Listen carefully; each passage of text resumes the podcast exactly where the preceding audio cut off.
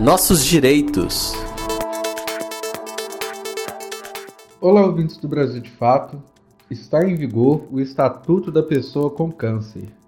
Foi sancionado através da Lei 14.238 o Estatuto da Pessoa com Câncer, que confere direitos às pessoas portadoras de câncer.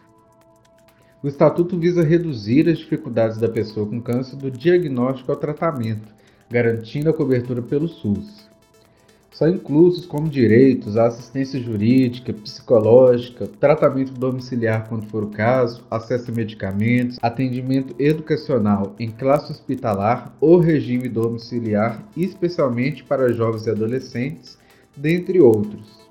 Outra disposição do Estatuto é o dever do Estado de desenvolver políticas públicas de saúde que sejam focadas na prevenção do câncer, no acesso universal, gratuito e igualitário ao serviço de saúde e também sobre a capacitação contínua de profissionais que atuam tanto na prevenção, mas também no diagnóstico e desenvolvimento do tratamento da pessoa.